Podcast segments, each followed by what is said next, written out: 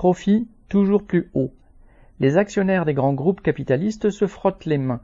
Leurs entreprises réalisent des résultats historiques alors que la population subit la hausse des prix et doit se priver. Dans l'automobile, Renault a réalisé un chiffre d'affaires de 26,8 milliards d'euros en six mois et dégagé un bénéfice net semestriel de 2,1 milliards. Dans le même temps, Stellantis, Peugeot Fiat, a ajouté un bénéfice net de 11 milliards d'euros. D'après le journal Les Échos du 31 juillet, citation, les marges dans l'agroalimentaire ont atteint un niveau supérieur à la normale de 48,1% qu'on n'avait pas vu depuis 20 ans. Fin de citation. Le résultat net de la BNP s'élève à 2,8 milliards, à la surprise des analystes financiers.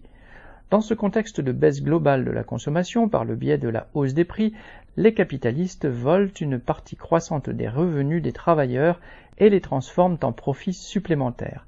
C'est devenu tellement visible que le responsable d'un groupe financier a commenté ainsi ses résultats exceptionnels.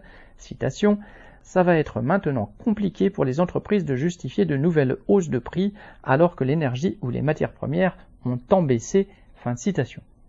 Dans les entreprises, là où sont produites les richesses, les directions augmentent la pression sur les travailleurs. Chez Renault, la baisse de 2,5 milliards des coûts fixes dont se vante la direction s'est traduite par des suppressions d'emplois et des cadences de travail intenables. Et ce sont ces groupes capitalistes que le gouvernement arrose d'une pluie de milliards d'aides publiques. Hervé Chellard